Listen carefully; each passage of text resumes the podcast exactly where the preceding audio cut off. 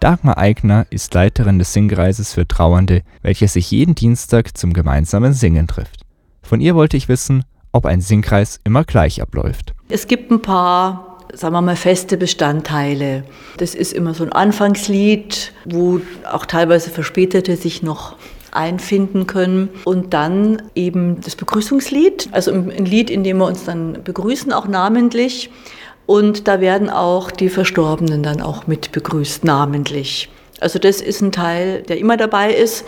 Ich mache ganz gerne immer so eine Anfangsrunde, ne, wo jeder sich namentlich vorstellt und kurz erzählt, was gerade so ansteht oder was der Grund ist zu kommen. Diese Anfangsrunde und am Schluss so eine kurze Schlussrunde, wo jeder oder jede nochmal sagen kann, was eventuell vielleicht gern äh, sagen möchte. Und dazwischen gibt es wechselnde Lieder einfach. Und was sind das dann für Lieder? Es sind mehr so mantrenartige Lieder, also sprich mit einem kurzen Text, äh, wo man schnell reinkommt und die meisten auch ohne Noten oder Textblätter singen kann. Man kommt mehr ins Gefühl, wenn es kurze Lieder sind mit wenig Text, die dann aber öfter wiederholt werden. Weil wenn ich jetzt mit einem äh, elfstrophigen Textblatt da sitze, dann bin ich einfach mehr am Denken und ja, hoffentlich äh, kapiere ich den Text oder finde einen Ton oder sonst wie. Ähm, das spielt jetzt hier wenig Rolle, sondern die Stücke sind bewusst einfach gehalten, was nicht heißt, dass sie musikalisch nicht teilweise auch sehr schön klingen können. Und wovon handeln dann die Texte, nachdem sie ja sehr einfach sein sollen?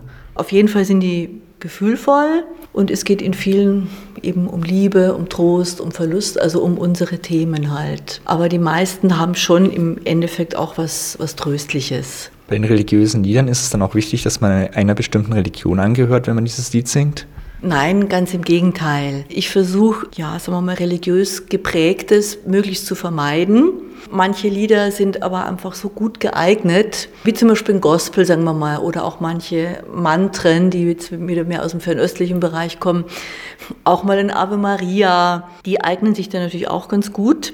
Wenn gelegentlich mal Oh Lord vorkommt oder mal eine Ave Maria oder so, dann ist mir das ganz wichtig, das eigentlich immer zu betonen, dass es nicht so eng zu sehen ist. Also ich habe dann eine sehr weite Auslegung. Ich schlage immer vor, dass man eigentlich statt ja, dieser Heiligen von einer bestimmten Religion das einfach allgemeiner sehen kann. Sagen wir mal, die guten Mächte, Schöpfung, Liebe, ähm, also alles, was am Kraft gibt. Ne? Also nicht jetzt eingeengt auf einen bestimmten Gottesbegriff.